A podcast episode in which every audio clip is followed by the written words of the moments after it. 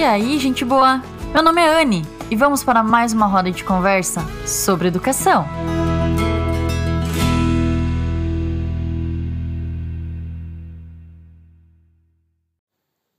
Como você está? Organizando aí os pensamentos, dando uma olhadinha aí por dentro de você, como é que tá tudo, como é que estão todos. Gente, eu terminei de ler o livro do Permissão para Sentir, do Mark Brackett. Fui pesquisar como é que se pronunciava, porque pode ser que eu falei errado ainda, né? Mas enfim, né? Estamos aí, seguimos a vida. E o cara, ele desenvolveu um gráfico das emoções. E vocês acreditam que tem 100 emoções? Ele conseguiu descrever 100? É. Daí tem um gráfico ainda, né? Porque tem a alta energia, a baixa energia, o alto agrado, o baixo agrado. E eu precisei ler o livro todo, tá, para entender ele. Ah, tô começando a entender agora e tudo, né? Mas enfim, e como que você está se sentindo? Eu estou me sentindo animada. Estar aqui gravando sempre é um momento muito animado para mim, porque eu imagino estar realmente conversando aí com vocês e trocando ideia, que eu amo, né? Amo trocar ideia. E, enfim, voltamos aqui pro episódio, para nossa roda de conversa, e hoje o assunto é sobre bullying. Para mim é um assunto bem delicado, ele é bem complexo, mas eu acho que está no momento já de eu abordar ele aqui e falar. Eu já falei sim em alguns outros episódios, mas foi assim, contando vivências, contando os projetos, porque os projetos que eu aplico ali na escola, todos eles abordam o socioemocional e dentro do socioemocional é claro que temos sim é, as especificidades do bullying, né, as características e tudo. Viver em sociedade é viver dentro desse tema, né, em si. E hoje eu gostaria de trazer algumas reflexões sobre isso, sobre as últimas vivências assim que eu tenho, os últimos questionamentos sobre esse assunto. Mas assim, eu vou até dizer que às vezes pode ser que que, que venha uma dorzinha assim, né, ouvindo, porque como ele é um assunto delicado e complexo, complexo que todos já passaram, é, às vezes, né, dá gatilho e tudo mais, tá? É, até vou colocar assim um, um exemplo. Esses dias eu conversei com uma pessoa e e aí ela trouxe para mim uma fala que um prof tinha falado para ela, né? E que ela levou essa frase para a vida dela. E aí eu conversando com ela que tudo eu, e aí eu dei um exemplo de eu prof como adolescente. E eu entrei em uma frase, né, um contexto ali da história. Gente, a pessoa ela ficou ofendidíssima assim. Não, você não pode falar dessa maneira. Não, meu, que escrota. Meu, que não sei o que, sabe? Então, tipo assim, não me conhece, eu conheci a dor dele na hora ali que eu ouvi ele. E claro que eu não consegui cuidar muito também com o que eu falei, né? E ele me interpretou totalmente errado e eu não tive chance de me explicar com ele. Na verdade, na hora ali, é, eu fiquei assim, tipo, meu Deus, eu fiquei me sentindo culpada. Então eu não consegui contornar e nem explicar o meu contexto, que eu realmente estava fazendo, né? Mas como tem coisas que a gente leva para a vida e eu vou explicar também, né? Vamos refletir, não vou explicar nada, gente, nós vamos refletir juntos, tá? Por que que isso acontece? Tá? Então, bora lá. Saiu uma pesquisa essa semana que o bullying ele aumentou 15%. E eu fui lá pro, pro Insta profissional pra dizer a minha frustração, né? Porque eu estava frustrada de que o bullying aumentou com tanta informação, com tantos profissionais aplicando projetos, com tantos pais parceiros, mesmo assim nós tivemos esse aumento do bullying e eu estava indignada, assim, né? E eu fui lá perguntar, assim, né? Eu queria fazer uma troca mesmo, queria conversar sobre, como eu estou também colocando aqui, né? Isso sempre é, é uma roda de conversa, vocês podem sempre estar abertos a contribuir, né, com as reflexões que eu coloco aqui. E eu achei assim, quando eu perguntei, né, o que que que por que, que aumentou o bullying, eu achei que eu teria respostas assim sobre a escola. Sinceramente, assim, eu achei que, que iriam falar sobre a escola. Não quer dizer que a gente precisa achar um culpado. Não, mas identificando a causa desse aumento, nós podemos trabalhar nessa causa. Né? Nós podemos ir ali e dar uma atenção para essa causa e verificar, porque se mesmo com as informações mesmo os pais sabendo identificar, mesmo os professores sabendo identificar, mesmo a equipe da coordenação aplicando o projeto, Mesmo assim teve esse aumento, então nós precisamos olhar para a causa disso tudo, né? E, e aí então eu tive a surpresa, assim, né, das pessoas responderem que o bullying ele aumentou devido ao distanciamento dos pais com a escola, né? Eu interpretei assim as falas, né, das pessoas que contribuíram, fiquei muito grata, assim, agradecida, foram trocas muito significativas, eu amei assim a troca. E então eles trouxeram que é o distanciamento assim dos pais, a abertura que eles dão para os filhos estarem virtualmente conectados, né? Eu me apavoro, eu me apavoro de ver o quanto se está o celular está impregnado na vida do outro e, e não é mais para facilitar, né? A gente está usando errado sim o celular. A gente precisa identificar por que, que ele está no nosso meio, o que, que ele facilita, né? E tirar aquilo que não facilita. Eu sei o que me causa, por exemplo, sintomas de ansiedade. Eu sei o que me causa uma insônia. E eu não estou dizendo situações do dia a dia, porque as situações do dia a dia eu vou lá e cuido. Mas eu sei que o tempo que eu fico aqui no celular, ele contribui muito para o meu sono, por exemplo, para minha linha de pensamento, para minha linha de emoções. Ele contribui muito. E eu sei porque eu já fiz o teste do tempo que eu fico e do tempo que eu não fico. É outra Anne. É incrível. É, então eu, me, eu cuido muito hoje a não ficar nesse processo da rede virtual. Eu acabo ficando sim por conta, né, até do Insta profissional ali e tudo. Tenho muitas amizades à distância, né, porque eu já morei em quatro estados, então eu conheço uma galerinha distante e a gente se comunica através, né, do virtual, mas eu tenho tempo ali né? E eu identifico aonde é que vai, onde é que, né? Eu administro. Uma criança ou adolescente, ele não administra. Ah, porque ele não sabe, porque ele é imaturo? Olha, de uma certa forma, sim, sem ofensas, sem ofensas. Mas ele está em desenvolvimento. E quem que orienta? Quem que coloca ele no caminho? Quem que diz e não diz? São os pais. Eu recebo, né? Eu converso diariamente com os pais e e eles me trazem assim as informações, né? Ah, eu não sei mais o que fazer porque eu falo, Anne, não é falta de eu falar. Então vamos procurar outras soluções, porque se você está falando e não, e não está adiantando, não é para você parar de falar ou continuar na mesma, sendo que não tem resultado nenhum. Eu vou olhar para outra coisa. Eu vou procurar outra ajuda, né? Eu vou procurar outra forma de abordar e ver a importância. Como que eu faço? Tá, eu falo pro meu filho não mexer, mas eu mexo. Então, então não adianta falar, né? Não adianta falar. Tá, então vamos lá, eu vou procurar outra solução, né? E, e assim vai. Então, os pais, dentro dessa tecnologia, né? A gente consegue olhar o que, que, está causando o aumento do bullying. Então, lá no social, esse adolescente, essa criança, ela está sem o pai e a mãe. E eu digo assim, o bullying ele está sendo causado no momento em que, que o professor não está. Ah, então tá. Então, eu acho que tem que ter um professor o tempo inteiro. Porque o bullying ele acontece na forma social. Então, ele mais transparece, ele mais aparece lá na escola. Né? Porque é lá que ele vai ter esse primeiro contato sem um adulto normalmente. Às vezes não, né? Às vezes vai estar num parque, o pai vai estar conversando e ele vai estar com as crianças ali e o pai realmente nem sabe o que está rolando ali de conversa. Normal, né? Ele, ele está se constituindo socialmente. Essa criança ela precisa do contato sem o adulto para saber como que ela socializa. Eu só vou saber treinando, né?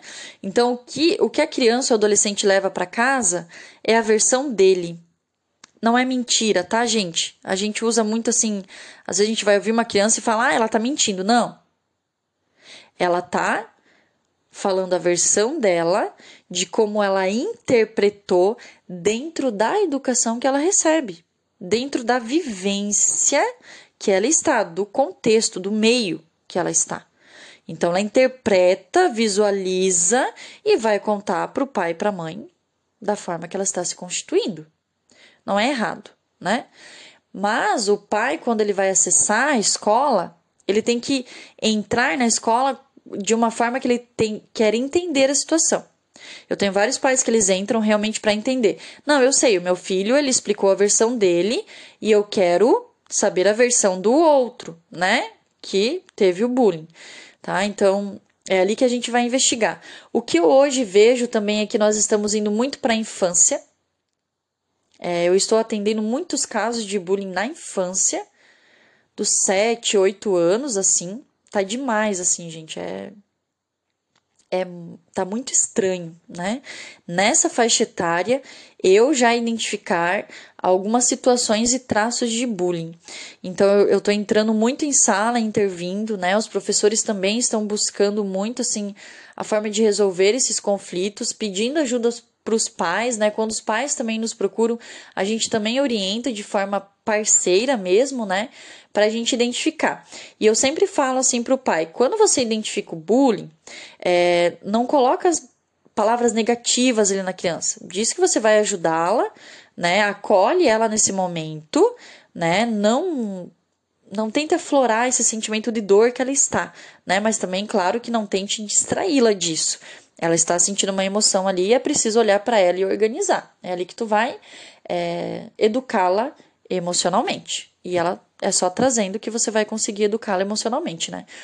Então, dentro disso tudo, eu preciso olhar e eu preciso também é, estar educada emocionalmente. Eu também preciso organizar as minhas emoções. Porque normalmente quando vem uma situação de bullying para nós adultos, nós também somos feridos. Nós também estamos feridos, nós também passamos por uma situação que doeu muito e dificilmente na época fomos vistos.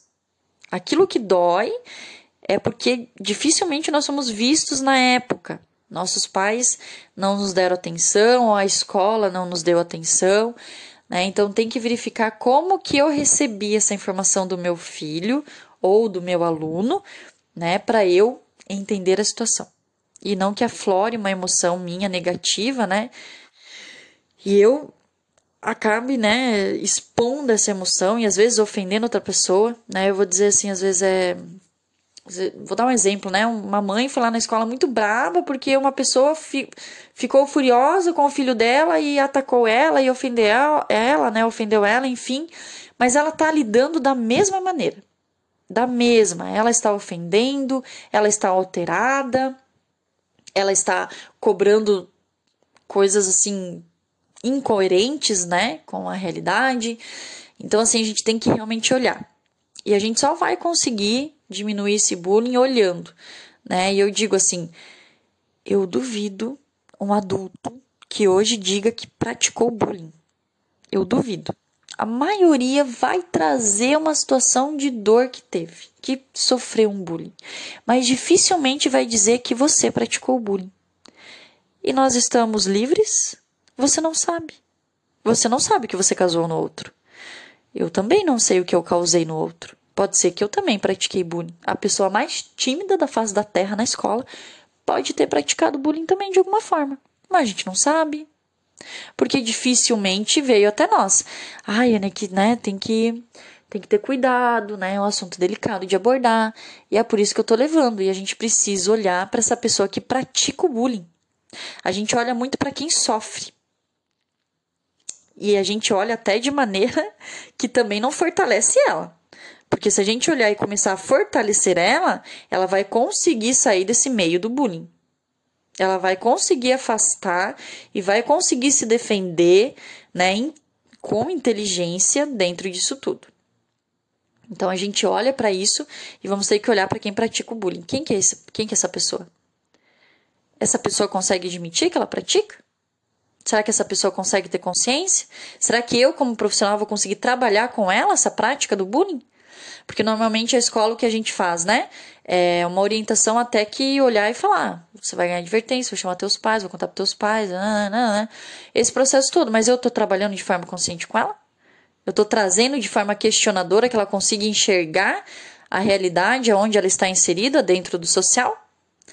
Né? A gente precisa enxergar tudo isso, analisar tudo isso. Né? E, e é em parceria, sim. Eu, eu gosto muito de trazer os pais na escola convidá-los, né? Quando se é uma conversa esclarecedora e que soma. Porque nós, escola, nós somos o reflexo da sociedade. E você é sociedade, né?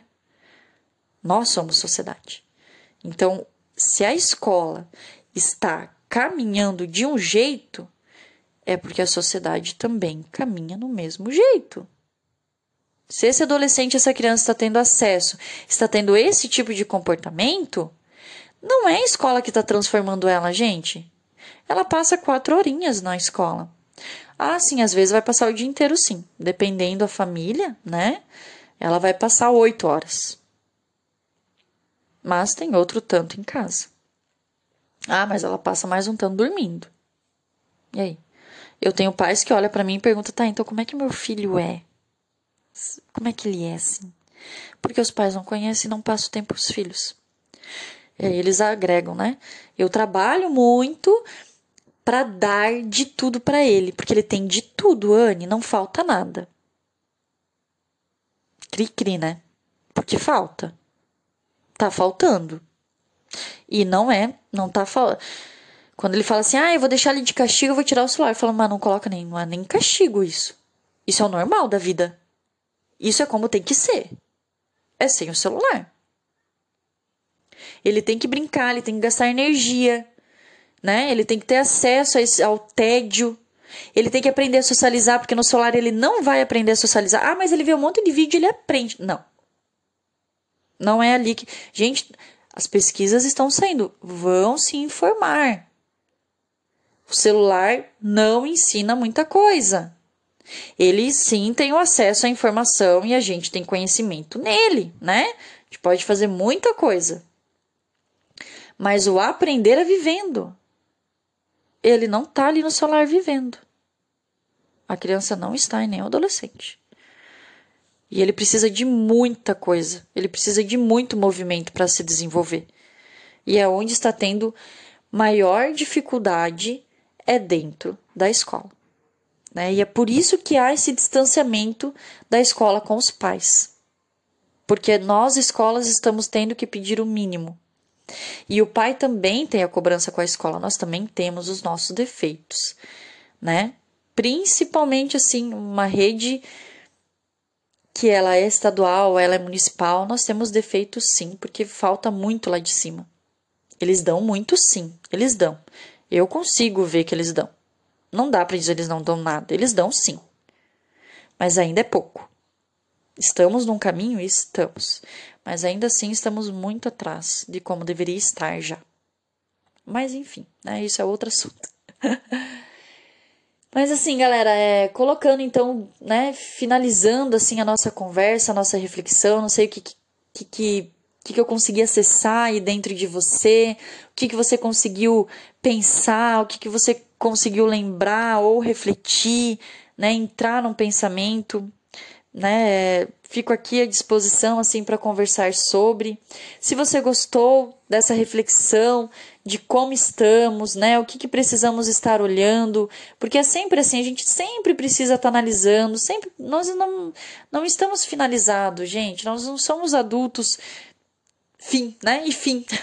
a gente aprende a todo momento. Eu vejo assim, a Anne que entrou na faculdade, a Anne que está é totalmente outra. E amém, ainda bem que eu sou totalmente outra, e daqui a um ano eu quero ser outra ainda, eu quero melhorar, eu quero mudar, né? Eu quero deixar algum outro padrão para trás, né? E eu acho que é assim que a gente tem que caminhar para então melhorar cada dia mais e colocarmos né, a educação sempre como prioridade, porque ela é o caminho.